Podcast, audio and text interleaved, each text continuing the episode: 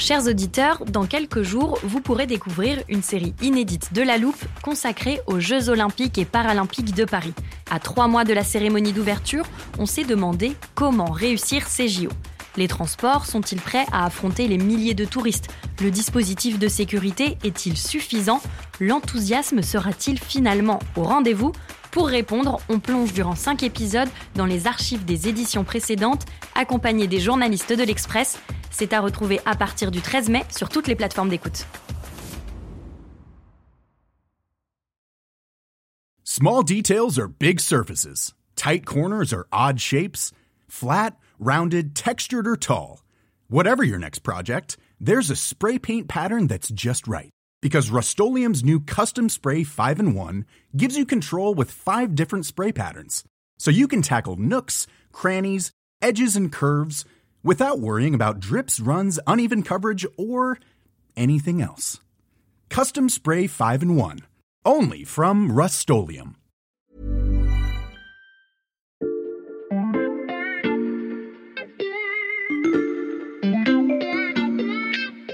Salut, c'est Xavier Yvon. Nous sommes le mercredi 5 octobre 2022. Bienvenue dans La Loupe, le podcast quotidien de l'Express.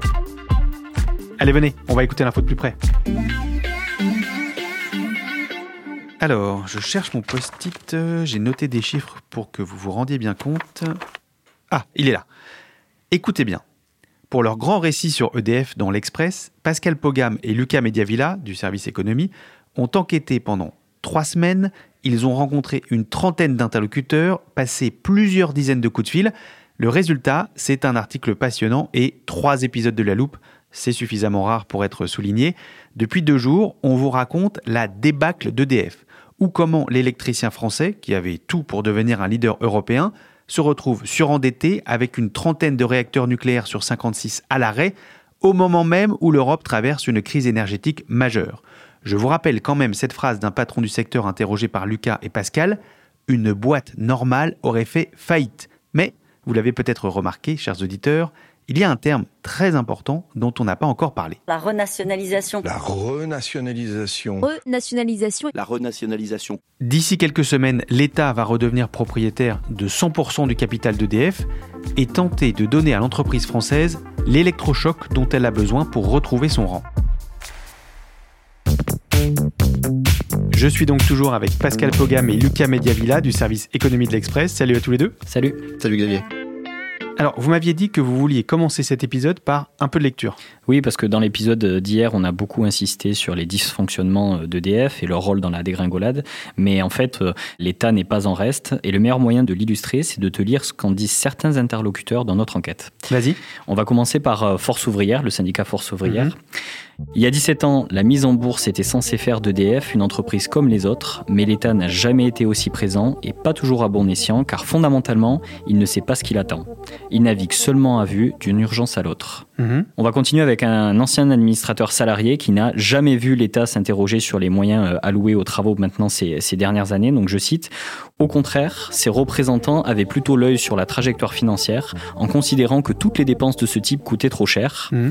Et on finit avec la patronne du syndicat euh, UNSA euh, Énergie qui explique que la puissance publique, elle s'est comportée en prédatrice en ponctionnant plus de 20 milliards de dividendes qui manquent aujourd'hui cruellement dans les caisses de l'entreprise. Merci pour la lecture, Lucas. Euh, en effet, ces interlocuteurs n'y vont pas de main morte. Oui, ce qui est frappant, c'est que dans cette période, tout ressort. Tous les reproches qui étaient formulés à l'égard de l'État actionnaire ressortent pêle-mêle. Il y a le chantier d'Inkley Point, dont on a parlé dans, mhm. dans le premier épisode de La Loupe, euh, qui fragilise les finances du groupe. Et c'est l'État français qui avait poussé EDF à, à prendre toute la, la, charge financière de ce chantier. Il y a aussi le rachat de Framatome, euh, l'ex-filiale d'Areva, qui a été racheté par EDF à la demande de l'État pour sauver le, le groupe nucléaire. Il y a eu dans le même esprit le rachat euh, de la filiale d'Alstom, vendue à General mmh. Electric par un certain Emmanuel Macron lorsqu'il était ministre de l'économie. Euh, ça fait beaucoup, ça fait beaucoup et les syndicats s'en souviennent.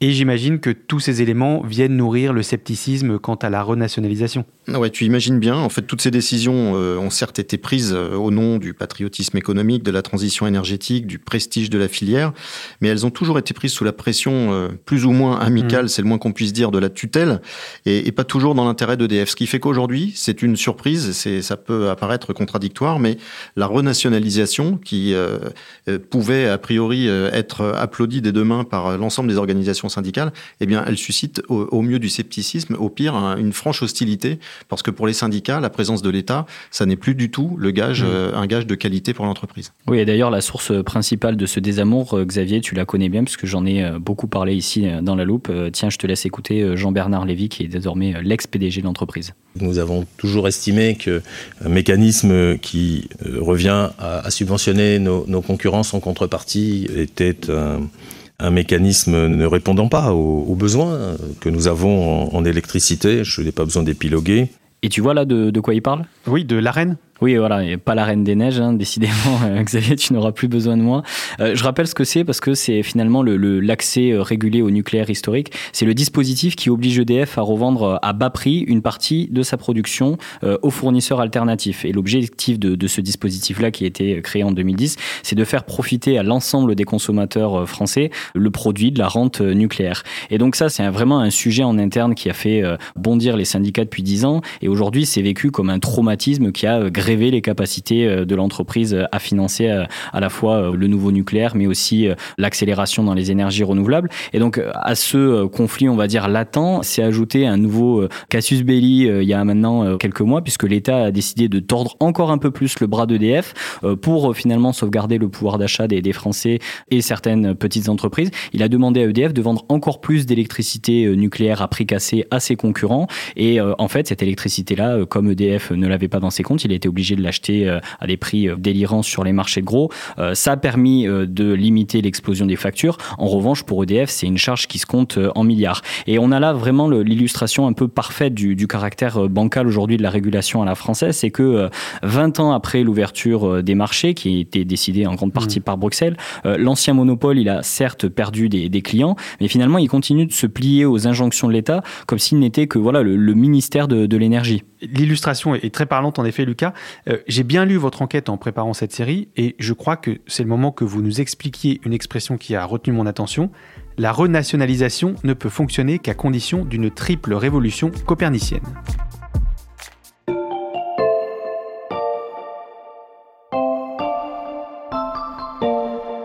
Toujours en préparant ce podcast, j'ai cherché la définition sur Internet de révolution copernicienne. C'est un renversement de la représentation du monde et de l'univers, rien que ça. Ouais, c'est un peu excessif, mais c'est un petit, il y a un petit peu de ça dans ce que nous ont dit euh, à la fois le corps social d'EDF, mais aussi euh, bon nombre de managers de l'entreprise, qui en fait in- invitent euh, à la fois le futur patron d'EDF et l'État à tout remettre à plat, tout reprendre à zéro, repartir d'une page blanche, avec le sentiment général que euh, toutes les difficultés rencontrées aujourd'hui par EDF reflètent un, un système à bout de souffle et que le modèle européen de l'énergie tel qu'il a été vendu et conçu par Bruxelles ne fonctionne plus. Hmm. Donc effectivement, la renationalisation d'EDF doit s'accompagner d'un changement profond de logiciel.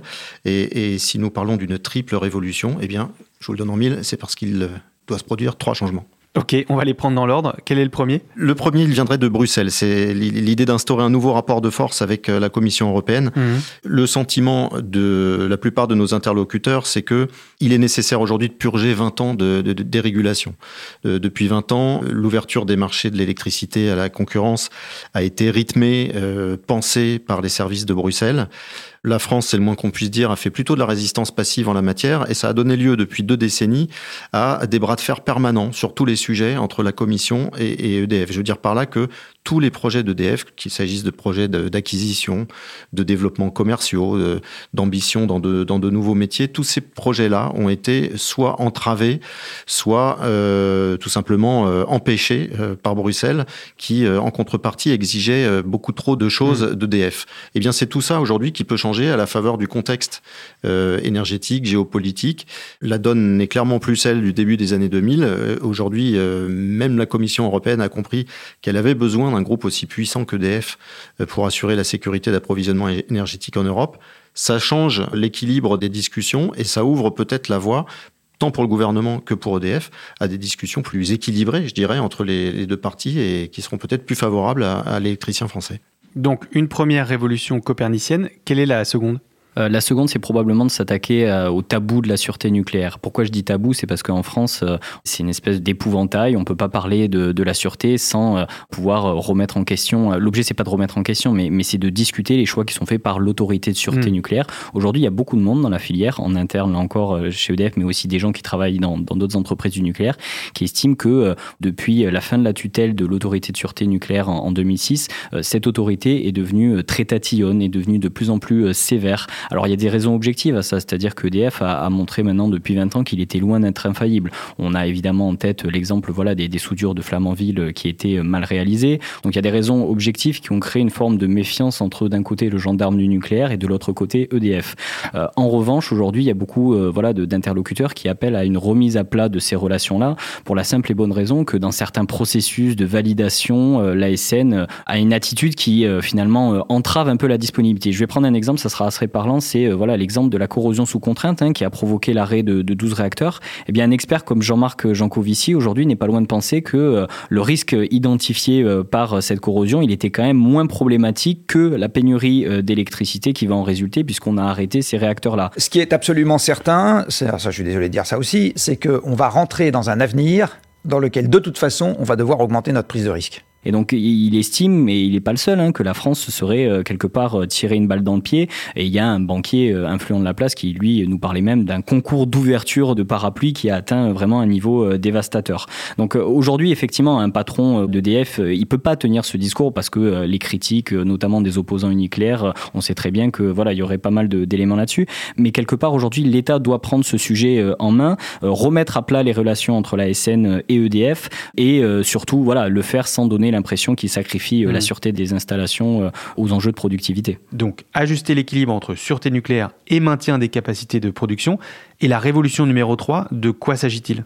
Alors la révolution numéro 3, elle se joue au niveau de l'État. En mmh. fait, c'est le, le nécessaire retour de l'État stratège. Euh, c'est sans doute pas la révolution la plus facile à mettre en place, parce que ça, suppose un retour à cette période fantasmée dont on a déjà parlé, la période 70-80, l'expertise des années Pompidou, Giscard, avec un État planificateur, une vision, une politique énergétique euh, très cohérente. Et pour renvoyer aux, propos du syndicaliste que nous citions tout à l'heure sur euh, cet État qui ne sait pas quoi faire d'EDF, qui réagit d'une crise à l'autre, eh bien c'est ça qu'il faut solutionner aujourd'hui. Un des interlocuteurs que nous avons rencontrés dans cette enquête nous disait depuis 15 ans, euh, la décision tragique a été de rattacher l'énergie au ministère de l'écologie. Nous avons confié notre politique énergétique à des anti-nucléaires. Et ce faisant, l'État s'est privé de toute possibilité de penser les enjeux liés à l'énergie et les décisions qui devraient en, découler. Eh bien, c'est tout ça qui se joue aujourd'hui.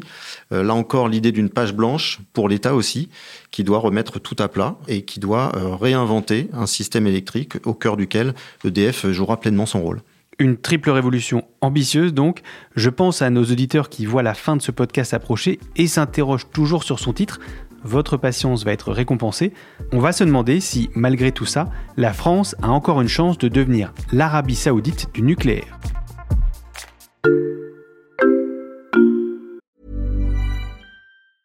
Hiring for your small business? If you're not looking for professionals on LinkedIn, you're looking in the wrong place. That's like looking for your car keys in a fish tank. LinkedIn helps you hire professionals you can't find anywhere else, even those who aren't actively searching for a new job but might be open to the perfect role. In a given month, over 70% of LinkedIn users don't even visit other leading job sites. So start looking in the right place. With LinkedIn, you can hire professionals like a professional. Post your free job on linkedin.com slash people today.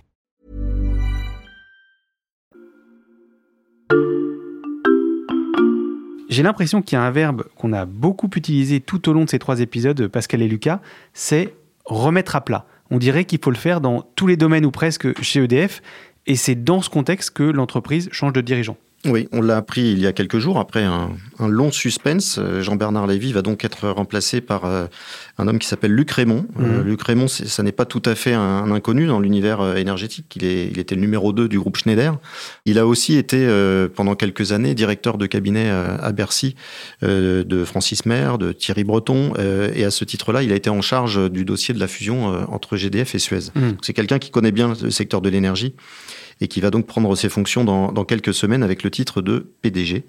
Et un PDG qui aura effectivement beaucoup de pain sur la planche L'un de ses lointains prédécesseurs, Pierre Gadonex, euh, avait l'habitude de dire chaque matin en arrivant au bureau qu'il se demandait ce qui allait lui tomber sur la gueule. Mmh. Eh bien, ce qu'on peut se dire quand on liste euh, toutes les difficultés euh, dont nous parlons depuis avant-hier, c'est que son successeur risque de se poser cette question-là plusieurs fois par jour, parce qu'en fait, ce qu'il a devant lui, c'est pas seulement un plan de redressement sur le plan opérationnel, financier. Il a, vous l'avez compris, un enjeu de confiance interne à retisser. Mmh. C'est extrêmement important, et ce à tous les niveaux de l'entreprise. Et puis, j'ai beaucoup parlé de l'idée de repartir d'une page blanche. Et là, ça dépasse le cadre d'EDF, c'est tout l'équilibre énergétique français qui est à revoir. Certains parlent d'une opération vérité, de cesser de se raconter des histoires, et surtout, surtout, de reprendre la boîte sous un angle économique et, non plus uniquement mmh. politique, comme ça a trop été le cas ces dernières années. Et pardon pour euh, la formulation un peu directe, mais au vu du tableau que vous nous avez dressé tout au long de ces trois épisodes, que se passera-t-il si on n'y arrive pas? Bah, si on échoue, euh, bah, notre pays, euh, et pas que notre pays d'ailleurs, mm. l'Union européenne doit se préparer à d'énormes problèmes pour les 50 ans à venir. Euh, la situation qu'on va connaître cet hiver, elle est assez grave, elle est assez inquiétante pour se rendre compte, est-ce que c'est un panorama de ce qui nous attend les 30 prochaines années, les 50 prochaines années? Personne ne veut vivre mm. ça en France et par rapport aux objectifs qui sont les nôtres, à savoir décarbonation de la société et permettre aux foyers quand même et aux entreprises d'avoir une énergie à un bon prix, un prix stable et un prix qui soit compétitif. On voit les, dangers qui arrivent. Donc là, c'est la version sombre de l'histoire et qui, en réalité, quand on a interrogé quand même euh, voilà une trentaine d'interlocuteurs, nous disent c'est la, version la plus probable de l'histoire. Donc il y a un hmm. scénario qui est quand même assez noir. Mais il y a un autre scénario qui est quand même euh, plus lumineux et, ça, on va dire que c'est le scénario à laquelle, auquel euh, s'accroche encore la majorité des, salariés. Et ils ont raison, c'est qu'on puisse faire en sorte que l'entreprise prenne ses problèmes à bras le corps, engage les réformes qui sont nécessaires et le fasse avec le soutien d'un État qui soit à la fois planificateur et qui soit aussi euh, stratège. Si on remet ça dans une perspective historique, et Pascal, là je me tourne vers toi, est-ce que le moment qu'on vit avec la crise énergétique peut servir de déclic comme l'avait fait le choc pétrolier dans les années 70 Oui, merci pour la perspective historique, Xavier. Mm. Euh, effectivement, mais c'est pour ça que c'est un crève-cœur cette affaire. C'est que sur le papier, EDF a vraiment tous les atouts, toutes les cartes en main pour tirer profit de la situation. C'est d'ailleurs pour ça que l'Europe entière euh, regarde avec attention ce qui se passe chez EDF.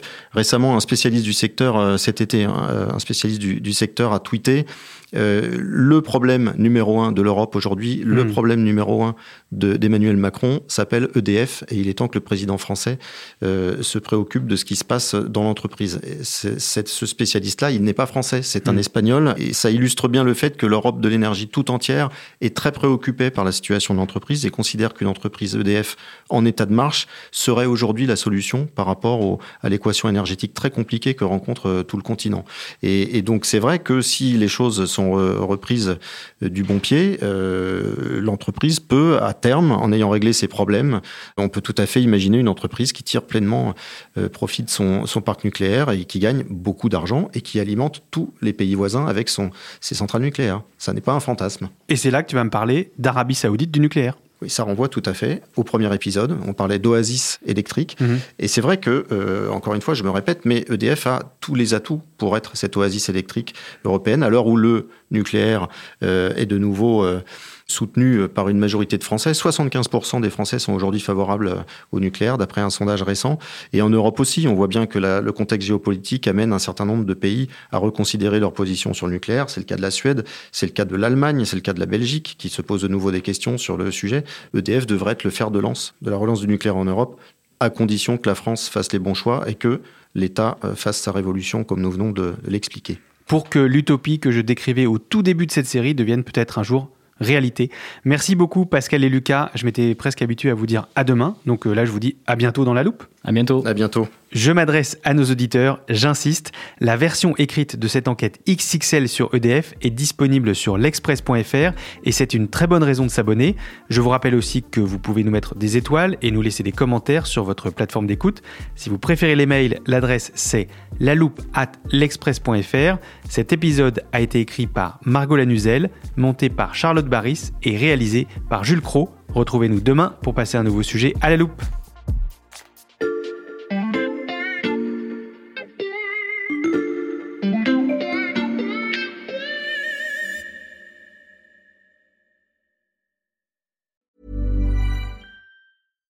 Small details are big surfaces. Tight corners are odd shapes.